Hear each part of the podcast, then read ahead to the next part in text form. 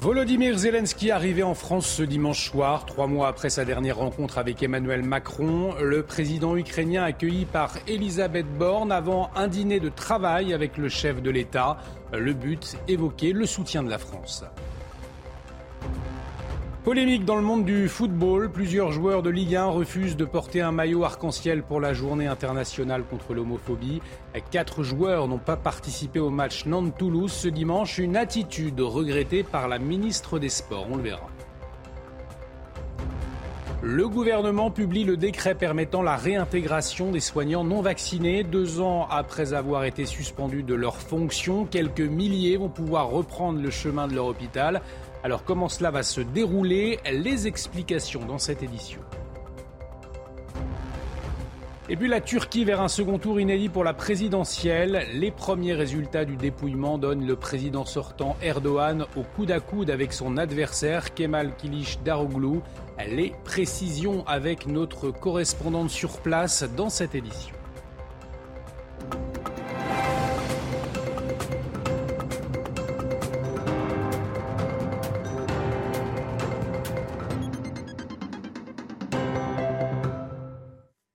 Très heureux de vous retrouver sur CNews. Bienvenue dans l'édition de la nuit et à la une de l'actualité. Après sa venue en Italie et en Allemagne, le président ukrainien est arrivé ce dimanche en début de soirée sur la base aérienne de Villacoublay pour une visite non annoncée.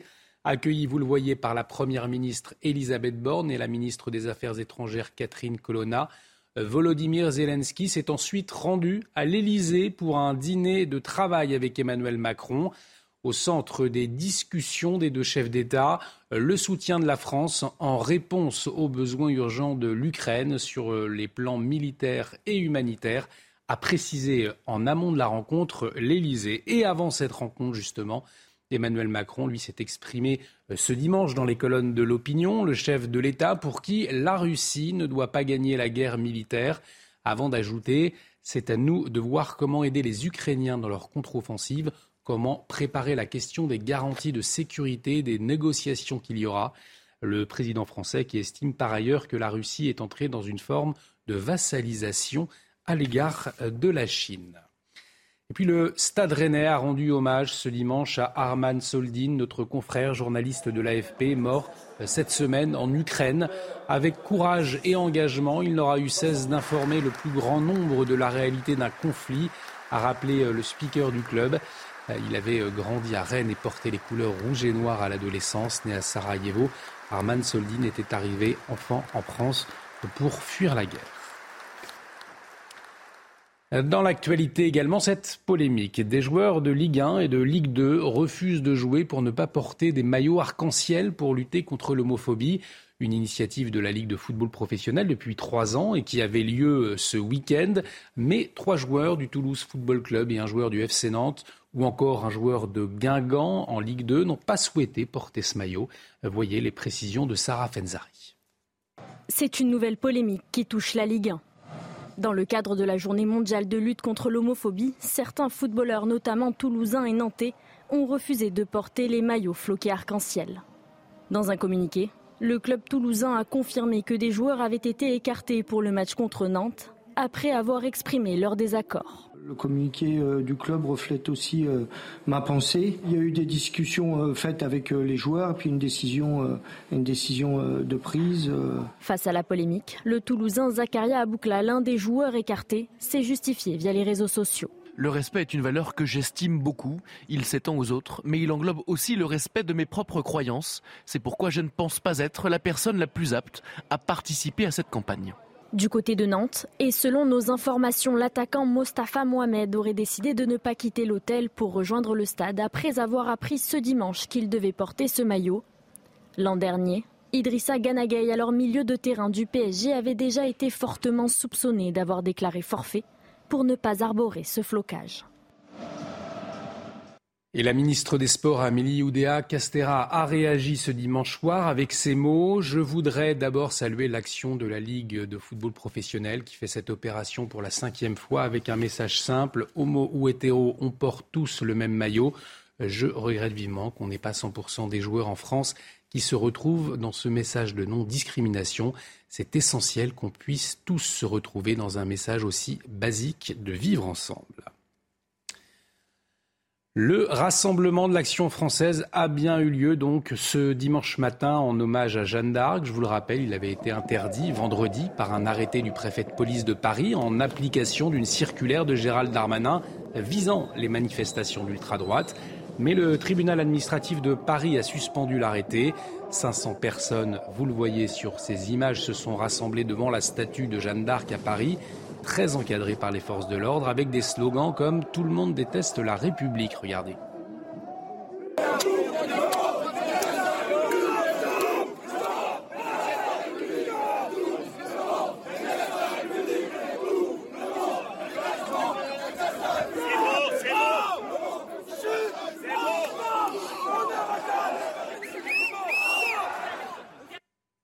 Séquence qui a fait réagir Gérald Darmanin ce dimanche en fin d'après-midi avec ces mots Les attaques contre la République sont inacceptables. L'extrême droite a encore montré son visage nauséabond. Voilà pourquoi nous avions demandé l'interdiction de cette manifestation avant la décision du tribunal administratif de Paris qui nous a enjoint de l'autoriser. Fin de citation. C'est officiel, les soignants non vaccinés contre le Covid-19 vont pouvoir réintégrer leur service. Le décret du gouvernement a été publié au journal officiel ce dimanche, alors que selon un sondage CSA pour CNews, 79% des sondés favorables à cette réintégration. La suspension avait donné lieu, on se souvient, à d'importantes polémiques et à des manifestations dans le pays. Alors que va-t-il se passer désormais pour ces soignants non vaccinés? On voit tout cela avec Clémence Barbier. La fin de l'obligation vaccinale signe leur retour. Les soignants non vaccinés suspendus vont être recontactés par leurs hôpitaux. Les agents suspendus pourront récupérer leur poste. Si cet emploi est déjà occupé, la direction devra leur proposer un poste équivalent, sans caractère discriminatoire. Mais que se passe-t-il si l'agent refuse le poste proposé? Première hypothèse, il peut être radié des cadres pour abandon de poste. Deuxième solution, les responsables peuvent recourir à une procédure de médiation nationale Enfin, dans le privé comme dans le public, la rupture conventionnelle est possible, à l'exception des praticiens hospitaliers, comme les médecins de l'hôpital public. Selon le ministère de la Santé, sur les 2,7 millions de soignants concernés, près de 0,3% ont refusé de se faire vacciner. Même s'ils sont réintégrés, ce personnel non vacciné peut à tout moment être suspendu une nouvelle fois si la pandémie repart à l'initiative du groupe communiste, une proposition de loi votée par l'Assemblée nationale propose d'abroger définitivement cette possibilité de suspension, mais le gouvernement s'y oppose. Elle n'a pas été encore discutée au Sénat. Les Pyrénées-Orientales se préparent à un été placé sous le signe des restrictions d'eau à cause, vous le savez, de la sécheresse. Eh bien, à l'aube de la saison estivale, l'inquiétude monte chez les professionnels du tourisme. Certains ont été contraints de s'adapter pour économiser l'eau. Voyez ce reportage de Solène Boulan et de Fabrice Elsner. Sur ce lac situé près de Perpignan, l'eau est loin d'avoir atteint son niveau habituel. voilà, quand, le barrage est plein, euh, l'eau arrive ici, on le voit d'ailleurs. Sur les 17 millions de mètres cubes d'eau que peut contenir le lac, il n'en reste plus que 6 millions, soit la quantité d'eau prélevée l'an dernier par les agriculteurs et les collectivités. Elle est dans l'état où elle, est fin août quand il y a de la sécheresse, pas tous les mois d'août. Donc si vous voulez, c'est une situation qu'on n'a jamais connue en fait.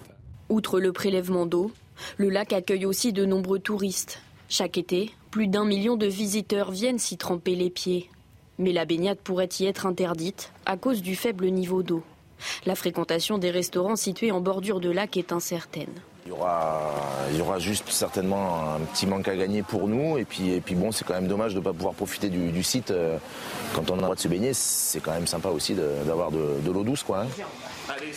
Une situation à l'image du département, placé en crise sécheresse au moins jusqu'au 13 juin. Alors dans cet hôtel, des mesures ont été prises pour économiser l'eau. C'est le bâchage des piscines, c'est le nettoyage des filtres, seulement si nécessaire, vu qu'on a des piscines, comme je vous le disais, qui sont gérées par des professionnels, ça nous permet vraiment d'avoir une, gestion très touchy, sensibilisation de la clientèle aux économies d'eau, et puis la réutilisation des, euh, des seaux à vin pour arroser les plantes. Selon le syndicat des hôteliers restaurateurs, les mesures prises par les professionnels permettraient d'économiser jusqu'à 30% de leur consommation d'eau annuelle. Au volet politique à présent, Elisabeth Borne l'affirme, elle mettra toute son énergie et sa détermination pour conserver son poste. Dans une interview au journal du dimanche, la Première ministre vante son bilan qu'elle juge solide et cohérent. Alors sous pression sur la question de l'immigration, elle assure avoir chargé le ministre de l'Intérieur de trouver un chemin sur un sujet sur lequel il faut avancer. C'est ce que nous voulions faire avant le projet de loi présenté en février, ajoute-t-elle. Euh, nous avons des désaccords avec les oppositions, mais nous devons être capables de nous mettre d'accord sur certaines mesures utiles et efficaces, tout en préservant l'unité de notre majorité, conclut la Première ministre. Impuissance, grosse ficelle. Dans le même temps, Bruno Retailleau tire à boulet rouge sur la Macronie. Dans un entretien accordé ce dimanche aux Parisiens, le chef de file des sénateurs de droite s'en prend frontalement à Emmanuel Macron. Euh, selon lui, la Macronie a un problème avec la vérité. Il évoque aussi l'avenir de son parti et les prochains enjeux. Clémence Barbier. La politique d'Emmanuel Macron sonne creux pour Bruno Retailleau. Dans les colonnes du Parisien, le patron des sénateurs Les Républicains se montre très critique envers le gouvernement, notamment sur sa volonté de renouer le dialogue avec les Français. Le chef de l'État compense cette impuissance par une surcommunication pour couvrir le bruit des casseroles. Les 100 jours, c'est un nouveau quoi qu'il en coûte, pas une semaine sans une nouvelle dépense. Bruno Rotaillot s'attaque aussi à la politique migratoire du gouvernement, notamment sur son projet immigration. Ce texte n'en finit plus d'être programmé, déprogrammé, puis reprogrammé. La vérité, c'est que l'immigration est l'angle mort du macronisme, car dans ce domaine, l'absurdité du en même temps est criante. Même s'ils participeront aux consultations menées par l'exécutif sur ce projet, les républicains comptent déposer deux propositions de loi sur l'immigration d'ici une quinzaine de jours. Nous voulons de la fermeté à tous les étages pour restreindre les conditions de l'immigration familiale, expulser tous les délinquants étrangers, exiger que les demandes d'asile soient déposées à l'extérieur, mais aussi retrouver notre souveraineté juridique. Enfin, l'autre priorité pour le patron des sénateurs LR est la refondation du parti dès aujourd'hui et non dans quatre ans, quitte à écarter les éléments dissidents comme Aurélien Pradier, à l'origine d'une fronde lors de la réforme des retraites. Économie maintenant avec la France qui reste le premier pays en Europe pour les investissements étrangers. C'est ce que révèle le baromètre de l'attractivité publié par le cabinet d'audit financier Ernst Young. Euh, des usines voient le jour dans le pays, notamment à Dunkerque où Emmanuel Macron s'est rendu vendredi. Euh, mais pourtant, l'intérêt des investisseurs ne se traduit pas par une hausse significative des emplois. Alors, euh, pour quelles raisons Eh bien, voyez les explications de Solène Boulan. Le chef de l'État a le sourire aux lèvres. Le Taïwanais Prolodium a choisi Dunkerque pour implanter une usine géante de batteries électriques. 3000 emplois à la clé, preuve de l'attractivité de l'Hexagone pour les investisseurs étrangers. Pourtant, la France peine à attirer les projets les plus créateurs d'emplois. En moyenne, un investissement étranger crée moins d'emplois en France, environ 33 par projet, alors qu'on en compte 58 en Allemagne, 59 au Royaume-Uni ou encore 326 en Espagne. En cause, la législation sociale, le coût des licenciements et le coût horaire du travail, supérieur à la moyenne européenne. Dans l'industrie française, un salarié est payé 41,80 euros par heure, contre 39,80 euros en Allemagne, 28,70 euros en Italie et 23,10 euros en Espagne. Une création d'emplois limitée qui s'explique aussi car l'Hexagone attire plus facilement les centres de recherche et de développement.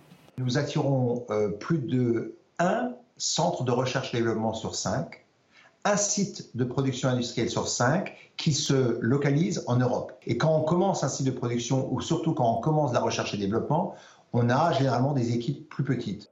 De son côté, Emmanuel Macron espère séduire les multinationales, notamment avec le sommet Choose France qui se tient demain à Versailles. Près de 200 patrons étrangers sont attendus.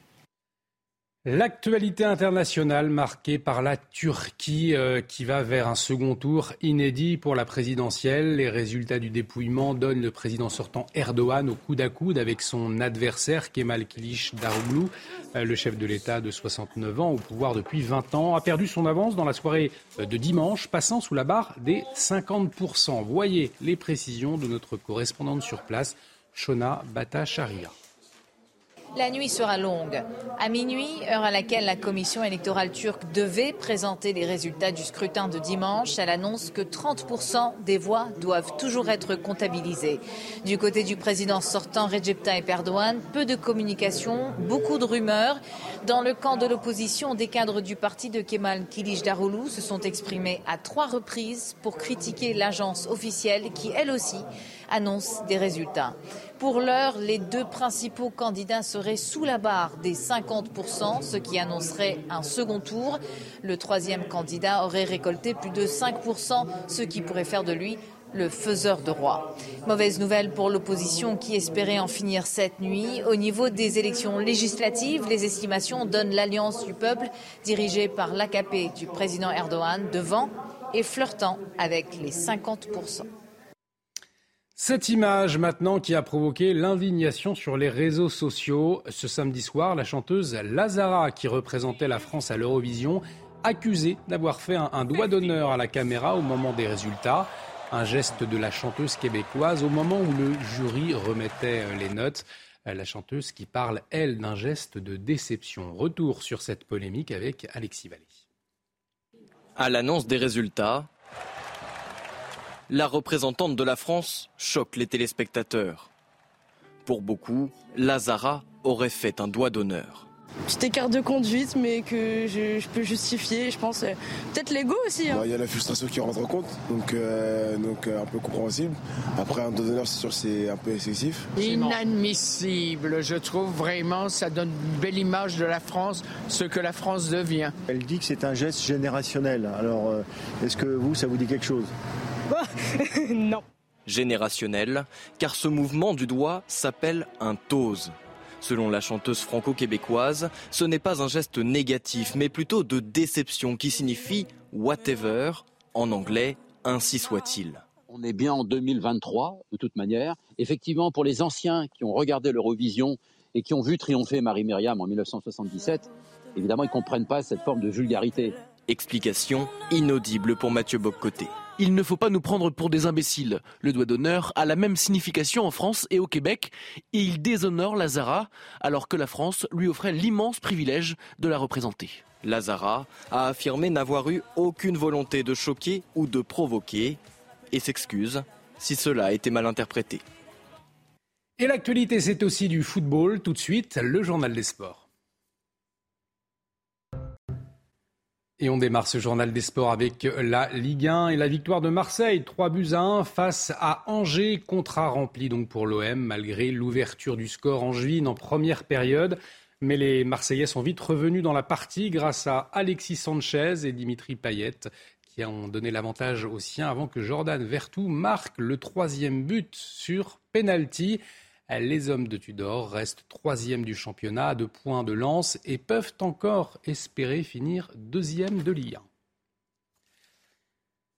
Du football toujours, mais cette fois euh, outre-Manche, Manchester City fait un grand pas vers le titre en Angleterre. Les joueurs de Pep Guardiola se sont imposés 3 buts à 0 face à Everton grâce à un doublé de Kunda Horn ainsi qu'un but de l'inévitable Erling Haaland. L'opération parfaite pour les Citizens puisqu'un peu plus tard dans l'après-midi, leur dauphin Arsenal a lourdement chuté à domicile. Une défaite 3-0 face à Brighton qui permet à Manchester City de prendre 4 points d'avance en tête du classement et de continuer à croire à un troisième sacre consécutif. Et puis quatre ans après son dernier sacre, le FC euh, Barcelone retrouve les sommets de la Liga. Le club catalan, tombeur de son voisin l'Espagnol, est titré à quatre journées de la fin de la saison. Une victoire 4-2 grâce à un doublé de Robert Lewandowski ainsi que de deux buts de Balde et du défenseur français Jules Koundé. C'est le premier titre majeur de l'entraîneur Xavi sur le banc du Barça. Le 27e sacre national de l'histoire du club, toujours loin de son rival le Real Madrid et de ses 35 championnats glanés. Allez, on passe euh, au rugby avec la 25e journée de top 14 qui finissait ce dimanche soir sur euh, Canal+. Le Stade français et Lyon se neutralisent au terme d'un match au scénario incroyable, 31 euh, partout.